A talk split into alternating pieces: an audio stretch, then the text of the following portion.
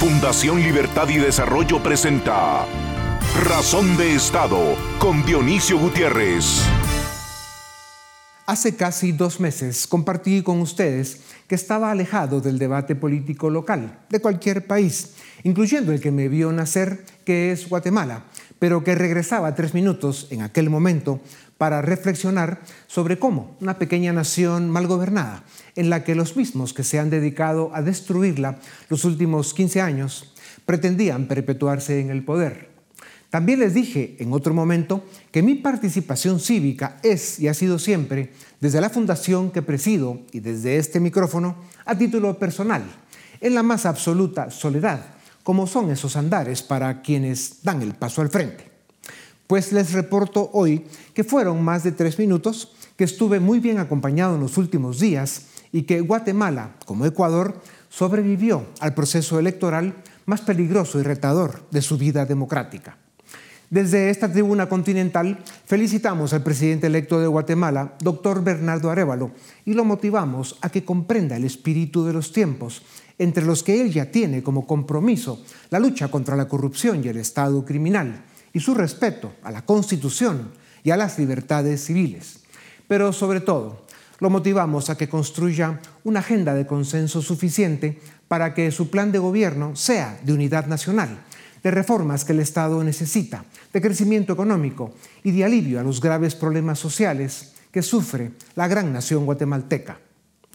Después de su primera vuelta electoral el domingo pasado, también deseamos para el pueblo ecuatoriano una segunda vuelta ejemplar en octubre entre los candidatos González y Novoa. Guatemala tuvo una elección libre, transparente y democrática. El Tribunal Electoral cumplió.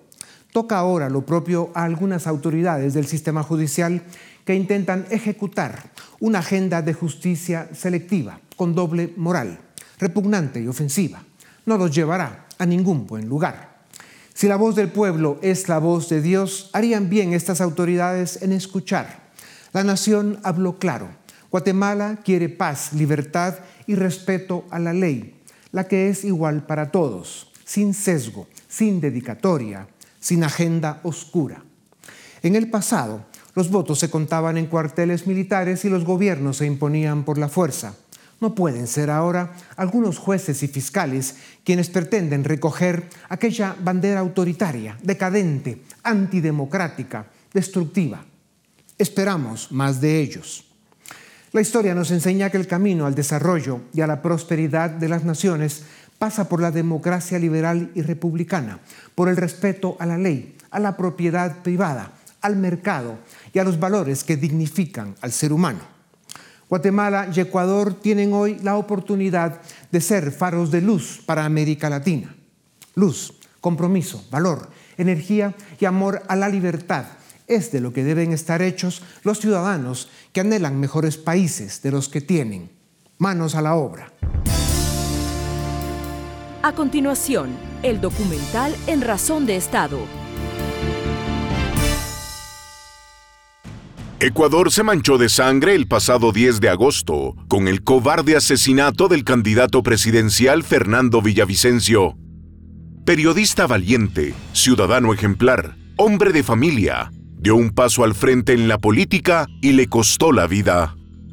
Denunció la corrupción del correísmo y expuso con coraje la incursión del narcotráfico en la política este acto criminal y el también reciente asesinato de Pedro Briones, dirigente del Partido Revolución Ciudadana, suman cuatro homicidios de alto perfil en Ecuador en 2023. Agustín Intriago, alcalde de Manta, y River Sánchez, candidato a la Asamblea Legislativa por Esmeraldas, también fueron asesinados en meses recientes. La tasa de homicidios en Ecuador ha crecido cinco veces entre 2016 y 2022. En ciudades como Guayaquil y Esmeraldas se han vuelto comunes las masacres, los asesinatos selectivos y los atentados con bombas. Algunas rutas de cocaína de Colombia han sido ocupadas por los cárteles mexicanos de Sinaloa y Jalisco Nueva Generación en Ecuador, en alianza con la mafia albanesa. Estas operaciones criminales han deteriorado aún más el Estado de Derecho en Ecuador y profundizado la debilidad en sus fuerzas de seguridad. legado de la revolución ciudadana, populista, corrupta y fracasada de Correa. El presidente Guillermo Lazo ha intentado contener la ola de crimen y corrupción, pero se ha enfrentado a la oposición dominada por Correa, con una institucionalidad ecuatoriana en ruinas. Lazo dilapidó su capital político batallando con una asamblea legislativa obstinada y contaminada de corrupción, llevándolo a invocar la muerte cruzada y a convocar elecciones anticipadas. La trágica muerte de Villavicencio es solo otro capítulo en la lista de magnicidios y asesinatos políticos que ha sufrido América Latina, considerada la región más violenta del planeta. Entre 1989 y 1990, Colombia fue sacudida por una escalada de violencia política que tuvo como punto extremo de vergüenza el asesinato de Luis Carlos Galán, candidato presidencial del Partido Liberal y quien habría llegado a la presidencia de Colombia. Su firme compromiso contra el narcotráfico y la corrupción lo condujo a ese trágico destino, atribuido al cártel de Medellín, liderado entonces por Pablo Escobar Gaviria. En 1994, México presenció uno de los asesinatos políticos más impactantes en la historia de la región, Luis Donaldo Colosio, este candidato presidencial simbolizaba una nueva era en el PRI.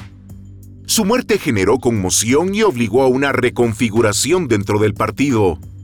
Aquel fue un golpe del que la sociedad mexicana todavía no se recupera.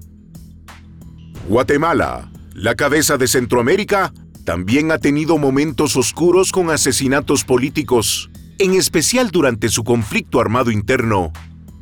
En 1965, asesinaron al secretario general del partido político más importante en aquellos días, Mario Méndez Montenegro. En 1979 asesinaron a Alberto Fuentes Mor y al exalcalde Manuel Colomargueta, fundadores, cada uno, de dos partidos de centro izquierda y quienes habrían sido presidentes de Guatemala.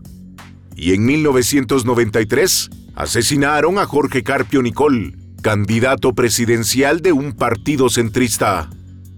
Estos magnicidios marcaron la vida política de Guatemala y pusieron una pesada carga en la historia reciente de la región.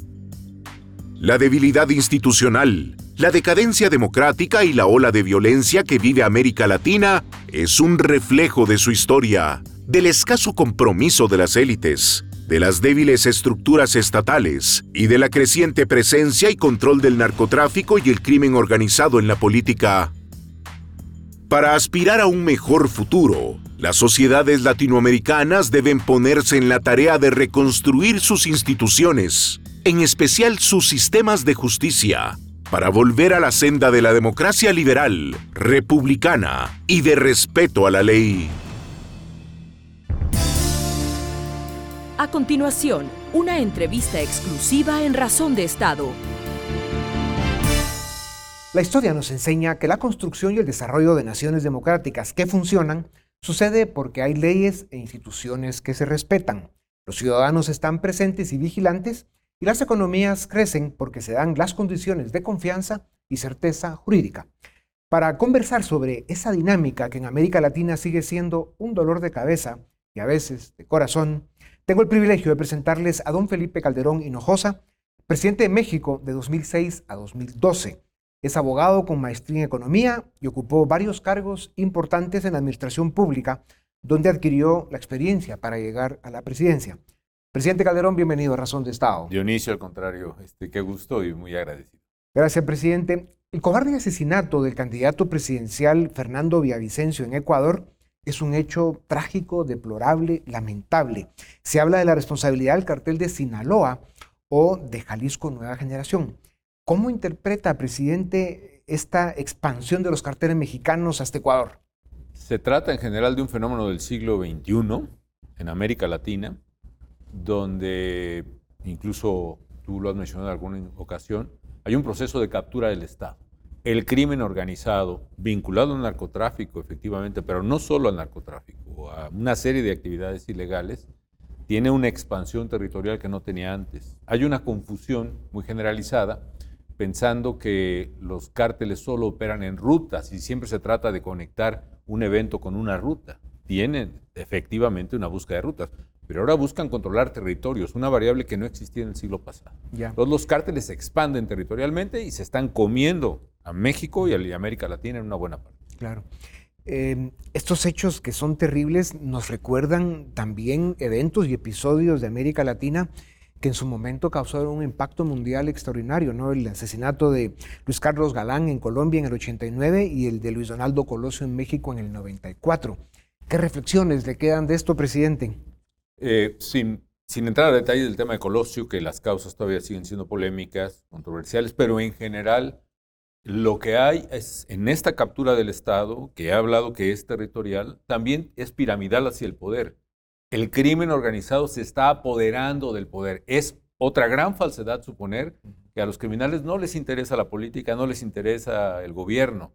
Su negocio es el gobierno. Su negocio es cobrarle impuestos a la gente. Esa es la extorsión. Su negocio es imponer su ley. Están sustituyendo al Estado. Y por esa razón, cuando ven en política un riesgo a su proceso de captura del Estado, lo eliminan con los medios que ellos tienen, que son la ley de plata o plomo, la corrupción o el asesinato. México ha sufrido mucho eh, en lo que es la violencia contra candidatos, jueces, periodistas y activistas. Y esto lo vemos cada vez más presente en América Latina, presidente. ¿Qué, lecciones puede o debe aprender la región de lo que está sucediendo en México y cómo podemos evitar para que no siga escalando? Primero hay que hacer, hay que hacer política de Estado, más allá de lo partidista, el tema de la seguridad. Necesitamos instituciones y agencias de seguridad y que sean fuertes, que sean confiables y que sean eficaces, que sean honestas. Es decir, necesitamos fiscales o ministerios públicos, eh, jueces y policías que sean honestos, que se recluten de manera confiable, que sean eh, honestos, capaces con la tecnología más avanzada, etcétera, que puedan enfrentar este nuevo fenómeno. Estamos viendo que el crimen organizado y el narcotráfico tiene más fuerza que las instituciones del Estado que a la vez están degradando y corrompiendo. Entonces tenemos que reconstruir más allá de partidos y como una prioridad de América Latina, precisamente la institucionalidad de justicia y de seguridad. Claro. Presidente, esa contaminación que genera el narcotráfico y el crimen organizado en la política, de cómo incluso estos grupos a través de representantes van formando partidos políticos, presentando candidatos a diputaciones, alcaldías e incluso a la presidencia, que ya se ha visto en algunos países de América Latina, y van llegando al poder, que es lo que hablábamos de la captura del Estado, ¿no? que tiene que ver con esto. Pero cuando vemos el, nivel, la fuerza que tiene crimen organizado y narcotráfico, ¿cómo lo combatimos? ¿Cómo se enfrenta América Latina a ese terrible veneno? Necesitamos hacer una fuerza ciudadana eh, que sea capaz de defender la institucionalidad legal, la institucionalidad honesta, eh, que, que tenga esta visión y esta convicción de que la legalidad, la honestidad, la ética es la que tiene que prevalecer. Y esa ciudadanía tiene que organizarse políticamente para hacerle frente a esta marcha cada vez más contundente y aparentemente imparable de la violencia. La paradoja es que las víctimas son los ciudadanos y las víctimas es la abrumadora mayoría de América Latina.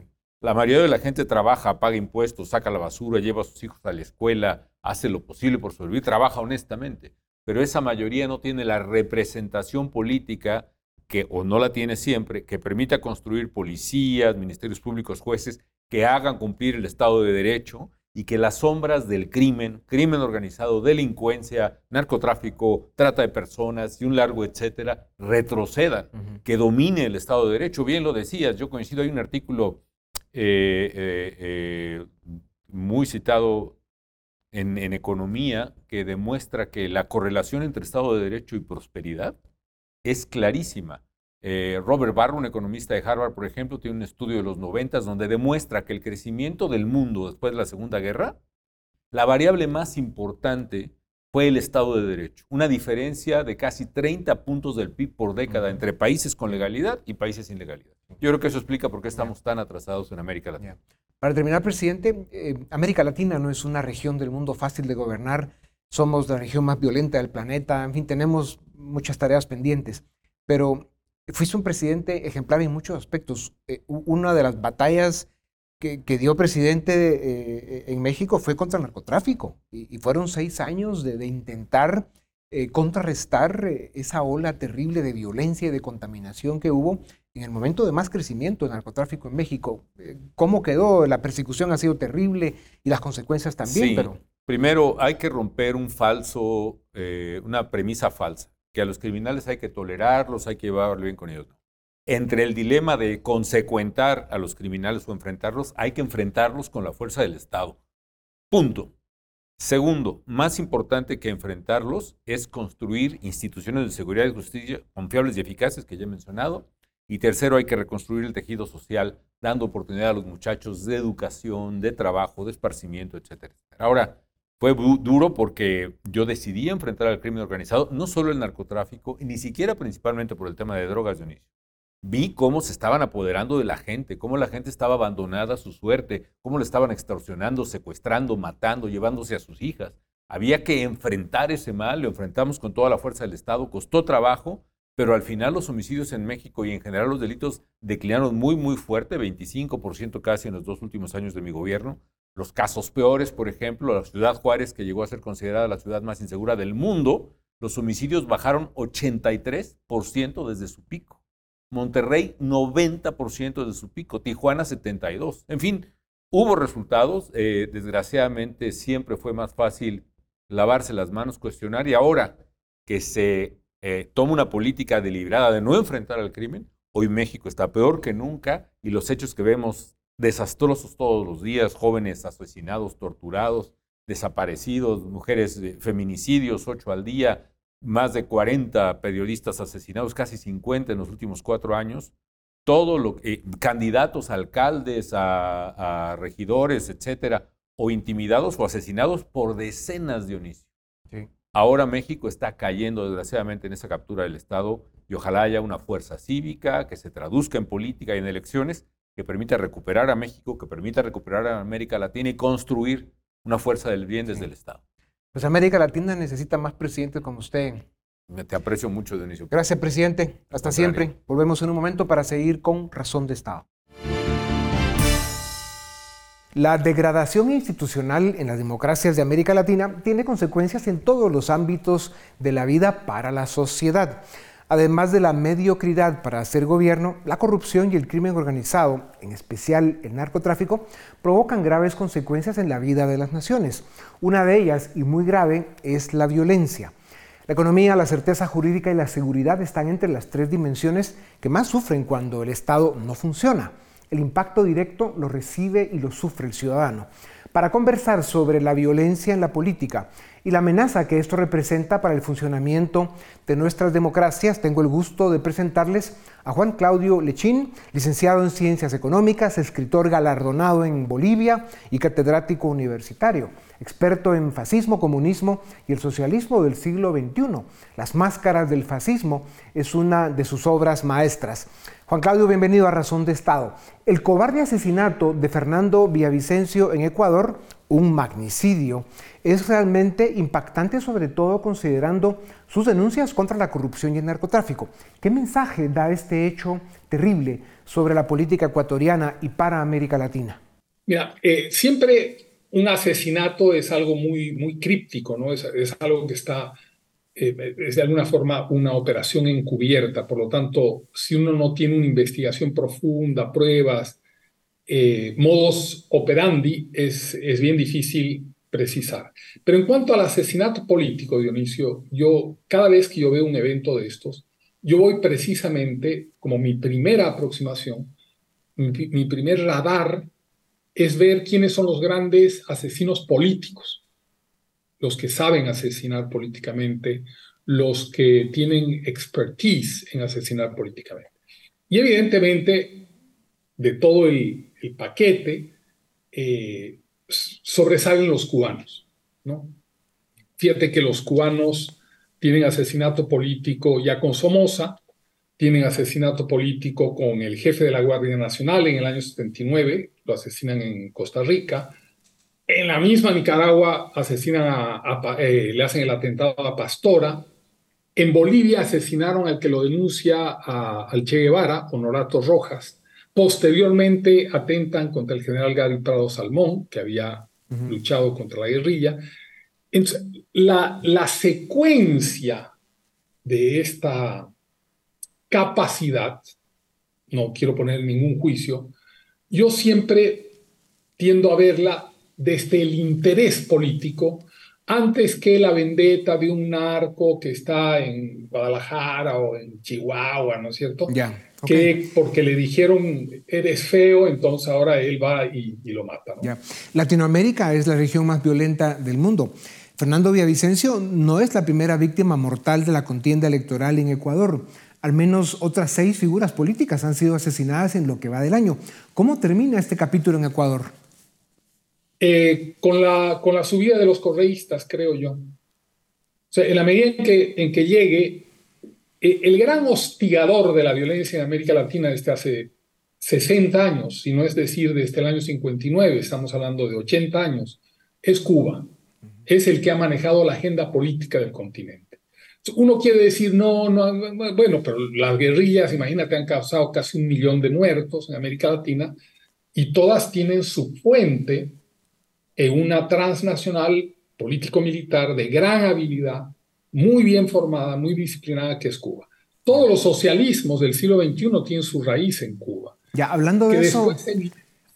Hablando de eso, eh, Juan Claudio, Ecuador vivió bajo el socialismo del siglo XXI con Rafael Correa de 2007 a 2017. Correa encabezó un gobierno corrupto y autoritario, se enfrentó a Estados Unidos y puso fin a un acuerdo que establecía una base antinarcóticos en la ciudad de Manta, hoy región con altos niveles de violencia. ¿Cuánta responsabilidad tiene Correa en el crecimiento del narcotráfico en Ecuador? Por supuesto que tienen eh, eh, artísima responsabilidad. No nos olvidemos que Naciones Unidas ya para el 2011, ya para el 2011, declara que el primer puerto de exportación de narcotráfico, primer puerto, no aeropuerto, puerto, puerto de navíos, es Venezuela con el cartel de los soles, que es el cartel de los generales venezolanos, que traían clorhidrato de Bolivia, del BRAE peruano, del Ecuador y de Colombia. Ellos eh, consolidan en Venezuela eh, esta, esta esta red de narcotráfico consolidaba en Venezuela gran parte del narco. De tal manera que no es extraño que Evo Morales haya, haya estado involucrado en el narco, que Correa haya sido un promotor del narco, que Petro esté haciendo eh, el pacto con el ELN después de que ha, sido un, un, alfil del narco el ELN durante 50 años. O sea, ellos tienen como parte de su modus operandi el trabajar con el narco o dirigiendo al narco. Ya. Salir del socialismo del siglo XXI no es fácil y Ecuador da cuenta de ello. Ya hacías el punto sobre el, nivel de intromisión que tiene Cuba en toda la región. Guillermo Lazo llegó con la intención de gobernar con honor y capacidad, intentó hacer reformas económicas importantes, pero se estrelló con un Congreso dominado por el correísmo y con intereses muy lejanos a los de la nación ecuatoriana. ¿Cómo saldrán de ese laberinto los ecuatorianos? Mira, yo quisiera poner de paralelo lo que le pasó a la presidenta Áñez en Bolivia. También salimos en, dos años después que, la, que cayó Correa. Interesante es recordar que Trump estaba en el gobierno en las dos caídas, en las cuatro caídas, en la de eh, Correa, de Morales, de la Cristina Kirchner y de la brasilera, de, de la Dilma Rousseff. Los cuatro cayeron en, ese periodo donde en el periodo de los demócratas suben los del socialismo del siglo XXI, como ha sucedido con Biden. Bueno, pero volviendo a Bolivia, efectivamente cae Morales, se mantiene un Congreso adverso y vuelve la gente de Morales un año más tarde, ¿no? con todo el, el narcotráfico, el apoyo de Cuba, etcétera, etcétera. Juan Claudio, hay mucha preocupación sobre el papel de figuras como Nicolás Maduro y Diosdado Cabello en Venezuela, como cabezas del cartel de los soles. ¿Cómo ves la relación entre eh, política y narcotráfico en Venezuela y su impacto en la región eh, para que realmente nos des una idea final en los segundos que nos quedan? Yo, yo la verdad que, como sé, he estudiado que Cuba hace narcotráfico desde los años 70, ya tuvo relaciones con Pablo Emilio Escobar, Fidel Castro en persona y con un boliviano que era muy famoso en esa época, que se apellidaba Suárez, muy famoso, que aparece en la película este, famosa de, de los años 80 de narcotráfico, yo pienso que atrás está siempre la organización, los radares, la, eh, el trabajo de inteligencia cubana. Venezuela se ha convertido hoy en un centro de narcotráfico. De ahí que los sobrinos de Maduro hayan caído en Estados Unidos presos con carga de, cocaína palpable. Eh, los sobrinos de Nicolás Maduro. O sea, yo veo de que nos enfrentamos, la civilidad, la, democracia, eh, la libertad, nos enfrentamos a un enemigo muy poderoso y que depende de cómo nosotros tomemos la decisión de enfrentar a semejante monstruo, es que el futuro nos va a sonreír o se va a oscurecer. Las incipientes democracias de América Latina pasan por un momento delicado y de alto riesgo. Como siempre serán los ciudadanos presentes y activos quienes deben asumir la responsabilidad de su destino. Como dicen, solo el pueblo salva al pueblo. Juan Claudio, muchas gracias. Como siempre nos dejas iluminados. A ustedes también gracias por acompañarnos una vez más. Esto es Razón de Estado. A continuación, el debate en Razón de Estado. ¿Qué tal? Bienvenidos al debate de Fundación Libertad y Desarrollo. Vamos a hablar hoy de lo que sigue pasando en Guatemala en el contexto electoral, porque todavía las cosas no, eh, no, encuentran calma. Eh, como habrán visto en las noticias, eh, nuevamente el Registro de Ciudadanos ha, ha, emitido una orden en la que ejecuta una decisión judicial para suspender provisionalmente la personalidad jurídica del partido Semilla. Para entender mejor lo que está pasando, ya me acompañan dos abogados desde Ciudad de Guatemala. En primer lugar, Goyo Saavedra y en segundo lugar, mi querido amigo también, Alfredo Ortega. Ambos bienvenidos a este espacio. Vamos a tratar de entender lo que está pasando aquí entre, entre, entre juristas. Em, Goyo, eh, tal vez nos ayudas a entender primero cómo, cómo viste y si te sorprendió esta decisión del registro de ciudadanos de ejecutar la orden judicial, porque como comentaba en la introducción, esta orden judicial es del 12 de julio, o sea, no es nueva, pero no se había hecho efectiva bajo estas discusiones de, de leaks que vamos a tener aquí de que no se pueden suspender partidos durante el proceso electoral. Entonces, danos tus impresiones generales de eso que pasó y, cómo ves la situación. Bueno, yo, creo que esto hay que ponerlo en un contexto, eh, un contexto en donde las instituciones están tratando de utilizar bajo eh, la línea de lo legal, eh, utilizando la ley y procedimientos legales para asestar golpes a la institucionalidad y la democracia. Porque hay que tener claro eh, a nivel nacional e internacional que lo jurídico aquí es claramente, está muy claro, ¿verdad? Todo lo que se está intentando contra el, partido Movimiento Semilla no es eh, en, el, ámbito de lo jurídico que cabe.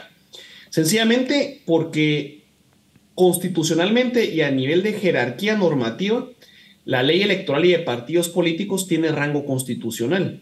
Y como en el materia del rango constitucional, es esa ley y esa materia la que específicamente regula lo que puede ser la suspensión o cancelación de un partido político. Los artículos de la ley electoral y de partidos políticos dan eh, los supuestos en los cuales un partido puede ser suspendido y eh, el procedimiento que tiene que llevarse a cabo para, para, para ese extremo. El 12 de julio lo que ocurría es que tratando de evitar eh, la crisis de identificar si había eh, competencia o no del juez para poder ordenar esa suspensión, lo que se hizo, de lo que se dio uso fue que eh, la ley electoral impide que pueda haber suspensión de cualquier tipo de un partido una vez convocadas las elecciones y hasta que termine ese proceso. Lo que se está ocurriendo ahora es que el registro de ciudadanos dispuso que una vez transcurrido el evento electoral eh, y porque un tribunal de amparo no le había otorgado a él la protección y la interpretación de que podía evitar la orden, prefirió ejecutarla, ejercer esa orden. Pero hay que entender te que interrumpo, esa orden Te interrumpo. ¿Crees que el registrador cumple esa orden por temor a, a, ser procesado por desobediencia? Porque ya se le había apercibido desde el Ministerio Público que lo iban a procesar por no cumplir con esa orden. Me parece que sí, me parece que él está con temor de, que pueda procesarse una desobediencia de ámbito penal, por un lado, porque la orden viene de un juez penal, y por otro lado, una desobediencia en materia de la ley de amparo que podría relevarlo eh, del cargo. Eh, y, en, ese sentido, eh, es por estos recovecos legales que se está queriendo afectar al partido ganador de las elecciones, Partido Movimiento Semilla Y hay que comprender que esto ocurre eh, no bajo el ámbito de la interpretación de un derecho eh, en el ámbito de la, de la jerarquía normativa y constitucional, sino tratando de retorcer eh, usos legales desde el ámbito del derecho penal. Y hay que entender ahí que nuestra Asamblea Constituyente en sus discusiones excluyó de cualquier tipo de acciones penales la conformación de la participación política porque durante el tiempo de las dictaduras eh, militares eh, en el pasado, era competencia legal dar el visto bueno eh, del, Ministerio Público, la autoridad de investigación penal, para la conformación de un partido político. Y entonces, tratar de regresar en esa idea, utilizando la ley del crimen organizado, que es lo que está utilizando el juez, que está creada para figuras de, del derecho privado, y en específicas competencias de un juez penal eh, es retorcer eh, la Constitución y es eh, utilizar una norma de carácter ordinario como la de crimen organizado para sobreponerse, sobreponerse a un poder y una instrucción constitucional que es el funcionamiento de los partidos políticos en Guatemala. Creo que puedo estar de acuerdo con esto que, que, dice, que dice Goyo, Alfredo. O sea, aquí hay claramente una instrumentalización de la, de la ley penal para afectar una elección, lo cual es grave. Y para abonar a lo que decía Goyo y para preguntarte, Alfredo, Ustedes vieron el comunicado de la misión de observación de la OEA. Eh, el, comunicado, el, que sale el día, el día lunes. El comunicado del día lunes dice eh, que hay una interpretación abusiva de la ley en Guatemala, violando todos los principios constitucionales. Creo que es un mensaje, Alfredo, ya que estamos aquí tres abogados, de cómo se ha manipulado la ley eh, en este sentido. Sí, efectivamente, digamos, haces alusión al, al comunicado que eh, replica el secretario general eh, de la Organización de Estados Americanos, en la que considera que la suspensión de semilla es, eh, digamos, no solo viola cualquier, o más bien transgrede muchas obligaciones internacionales del Estado de Guatemala, sino que también supera el sentido común de cualquier observador eh, imparcial, ¿no? Es decir, y acá otra de las, de, las, de, mm, las citas que valen mucho la pena del informe preliminar de la, de la misión de observación electoral de la OEA, que hay que decirlo, está conformada por diversos especialistas de todo el continente y que no son, digamos, observadores ajenos a arbitrariedades que ocurren en todo el continente, pero incluso especialistas eh, eh, latinoamericanos señalan que las decisiones judiciales en Guatemala utilizan un lenguaje innecesariamente denso y confuso en el que no se entiende con claridad cuál es la decisión y qué implicaciones tiene para el proceso electoral. Es decir, incluso para especialistas latinoamericanas, las decisiones judiciales relacionadas a este proceso electoral son incomprensibles. Y a esto, esto no es porque eh, sean las mentes jurídicas del mañana las que, las que escriben estas, eh, estas barbaridades, como el juez eh, Freddy Orellana, sino más bien todo lo contrario. Es una perversión de nuestro sistema legal a tal forma que se están cometiendo arbitrariedades manifiestas más em, cercanas a las dictaduras militares, como bien señalaba Goyo. Ahora, dando seguimiento a esto, ya abordamos un poco el problema de Semilla porque obviamente he estado ahí, lo hemos comentado antes también en otros programas, el asedio que ha sufrido seguirá sufriendo, volveré a eso más adelante, pero hay que hablar también del partido perdedor, Goyo de la UNE, porque eh, han estado manifestando públicamente supuestas irregularidades del proceso, pero hay que recordar que después del 20 de agosto, Goyo, se abre una fase de revisión de escrutinios ante las juntas electorales en el que los partidos tienen oportunidad de hacer ver sus inconformidades. La UNE no presentó mayor eh, oposición. Entiendo que más allá de 800 impugnaciones en todo el país, me refiero de papeletas, no nada más. ¿Cómo es posible ahora, Goyo, que la UNE salga con diversos comunicados, incluyendo uno el día martes, donde salen incluso maliciosamente, y vos me, corregirás en tu intervención, e incluso capturas de pantalla donde ellos intentan manipular la hora en la que supuestamente suben los resultados? Eh, todo fuera la ley, porque jamás que yo recuerde, y me corregirás, güey, no, no, no, nunca impugnaron nada en el debido momento. Así es, y, hay que, ya que lo decías, eh, hay que entender que, que, esta realidad es un análisis que tiene que eh, situarse en la parte de la defensa de la democracia. Lo que aquí interesa no es, son los intereses de uno u otro partido, ni siquiera de los, de los contrincantes en las elecciones. El resultado y, la respuesta de la ciudadanía y de las observaciones internacionales y nacionales están en circunscribirse en la, la defensa del proceso democrático y el proceso electoral como parte fundamental de la democracia. Y así es, el, el proceso electoral siguió un curso eh, ordinario, en donde después de llevado el evento electoral hay un momento para que los partidos políticos eh, puedan ejercer eh, sus inconformidades, sus impugnaciones. y esto se lleva a cabo cinco, en un máximo de cinco días después de, de, recibir los resultados por las juntas electorales. Son 23 revisiones, audiencias de revisión en donde en muchas de ellas se reportó que, que los fiscales del partido eh, UNE no participaron. Es decir, no hicieron valer sus impugnaciones en las audiencias eh, y las impugnaciones que pudieron haber hecho de actas, muy pocas de ellas fueron rectificadas, los resultados no variaron sustancialmente. Y entonces ahora están tratando de impugnar o presentar nulidades eh, por aspectos que debieron haberse verificado en esas audiencias, en donde además de, de ratificarse impugnaciones se contrasta las actas de las cuales todos los fiscales participantes en mesas electorales eh, llevaron una copia. Y aquí podemos regresar también al día eh, electoral, porque muchas de las, de las impugnaciones ahora hablan de que la transmisión de datos aparentemente eh, y por capturas de pantalla que ellos muestran, habrían iniciado antes de cerrarse el momento en donde los ciudadanos podían participar. Pero lo que está ocurriendo es que en realidad ellos se han conectado al sistema y lo han hecho desde un uso horario distinto al vigente en Guatemala y están queriendo eh, mostrar en apariencia que eh, la transmisión de datos habría empezado una hora eh, o, un tiempo anterior a que cerraran las mesas, lo cual es un absurdo, ¿verdad? Porque hay que entender que este sistema, al momento de capturar los datos, también está, tiene, genera una encriptación en blockchain que, que es inviolable, digamos, para, para, para efectos de auditoría. Y entonces, creo yo, la, el proceso de transmisión de, datos, de resultados, el proceso eh, de auditoría y de escrutinio de votos, pero también el, contraste y revisión de los escrutinios fue completado en tiempo.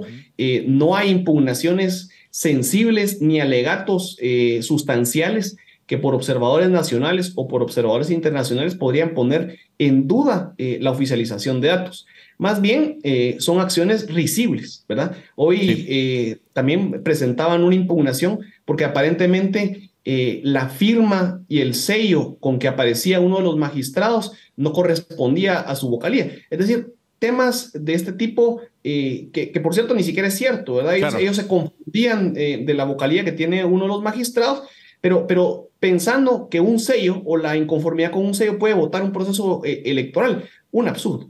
Un absurdo. Y sobre ese punto quería ir contigo, Alfredo. O sea, ya impugnar y decir, mire, la firma del vocal, el sello va mal. O sea, ya es la coronación de la mediocridad huizachesca de este país, Alfredo. Pero además te quería preguntar por, por esa actitud de, no solo de la UNE que está tratando de, bueno, negar una elección por un sello es de verdad que parece chiste, ¿no? Pero lo segundo es que también hay del Ministerio Público solicitudes de los nombres de los integrantes de las juntas receptoras de votos, recordando siempre que nuestro proceso electoral, el día del conteo, descansa en voluntarios. También cómo se entiende y, cómo, y qué peligro representa eh, acciones intimidatorias contra voluntarios, Alfredo. Claro, creo que en, efectivamente le, señalas lo más grave de todo esto, ¿no? Estas acciones, por absurdas que sean, eh, lo cierto del caso es que buscan minar la confianza de la ciudadanía en el proceso electoral. Y no solo minar la, la, confianza del proceso electoral, sino también desconocer el trabajo de decenas de miles de personas que donaron su tiempo para que eh, se garantizara la, eh, eh, la pureza de nuestro proceso electoral. Es decir, estoy seguro que muchas personas en la audiencia conocen a alguien o también fueron partes de juntas receptoras de votos, eh, muchas personas que fueron fiscales de mesa y ese trabajo, ese día que le donaron al orden democrático de este país, eh, las acciones de la UNE son un insulto a eso, ¿no? Em, y, bueno, podemos, podemos eh, replicar un poco de nuevo otra vez el, lenguaje del informe de la misión em, de observación electoral de la OEA, que es muy severo, ¿no? Con eh, estos esfuerzos para deslegitimar el proceso, porque lo que dice es que las impugnaciones fue por un número insignificante de actas, ¿no? Y eh, teniendo en cuenta el despliegue de recursos, no solo de, los partidos en la primera vuelta, sino en la segunda vuelta de la UNE también, para tener fiscales eh, que, como sabemos, fueron, fueron pagados para estar ahí, para que impugnaran todo lo que pudieran pero la contundencia de los resultados eh, habla por sí sola y buscar eh, eh, traerse abajo el trabajo de muchos voluntarios y, la, y sobre todo la voluntad soberana del pueblo de Guatemala es un insulto y una vergüenza que perdurará en la historia de este país. además, cuando perdés por 900 mil votos, me parece un poco absurdo quejarte con un acta. Por cierto, si ustedes ven el hilo, les invito a la ciudadanía a ver el hilo del Partido UNE, ¿no? Hay un acta que suben como entre supuesta evidencia de, las irregularidades, un acta en la que ellos ganan, en la que además en el sistema ellos ganan. O sea, bueno, en fin, eh, la única ley universal de la política, como he dicho, es que Sandra Torres siempre pierde una segunda vuelta. Pero al margen de eso, eh, quiero preguntarles, ya nos queda poco tiempo, entonces quiero hacerle una pregunta a cada uno para terminar. Goyo, ¿cuáles van a ser ahora los momentos clave de este proceso? Porque hemos vivido demasiados eh, momentos accidentados, ¿no? Desde, que, desde el 25 de junio, digamos. Em, ya fue la, la, orden de suspensión del registrador, eso ya se impugnó, el Tribunal Supremo Electoral va a resolver. Yo pienso que, que va a dar la razón a Semilla, creo yo, pero me gustaría conocer tu opinión. Y luego, después de eso, ¿qué momentos clave deberíamos ver para terminar, güey? Sí, eh, me parece que va a ser clave esclarecer el proceso alrededor de la suspensión del partido Movimiento Semilla. Eh, no porque sea un interés únicamente del partido, sino porque permitir que violentando normas de carácter constitucional se lleve a cabo una suspensión de un partido político del cual ha sido depositario de la confianza de la ciudadanía es todavía permitir un golpe contra la democracia. Y no es un buen parámetro ni un buen antecedente para las democracias latinoamericanas ni centroamericanas. Y eso es un tema relevante. Me parece que los procesos de impugnación que está llevando a cabo el, eh, eh, partido tienen que ser observados por la comunidad internacional, también por la ciudadanía.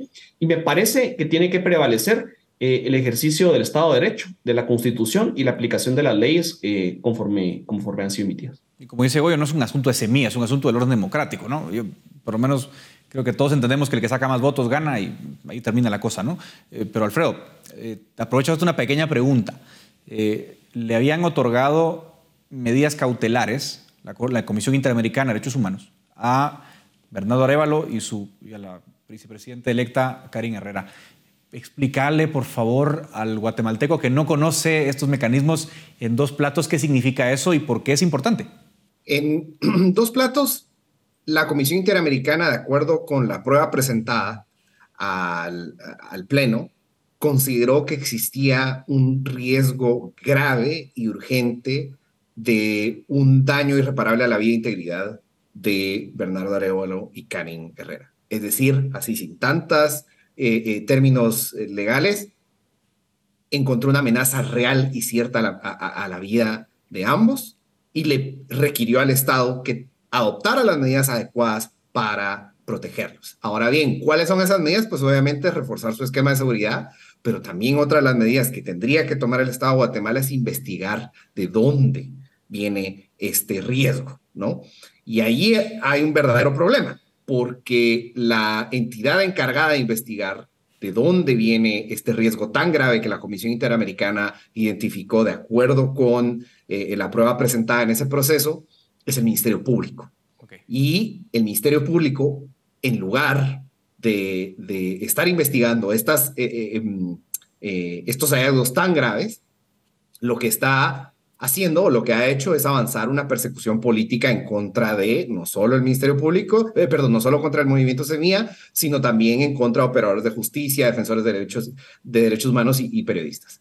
Lo que esencialmente significa es que a las 400 razones por las cuales em, eh, Consuela Porras debe renunciar, le agregamos una, una razón 401, que es que no está investigando algo tan grave como una amenaza a la vida e integridad de un presidente electo.